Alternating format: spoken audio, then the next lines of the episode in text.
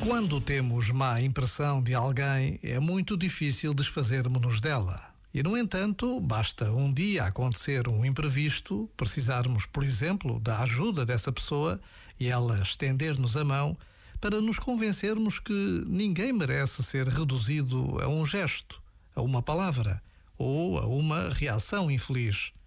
Todos temos os nossos dias e as nossas falhas. Já agora, Vale a pena pensar nisto.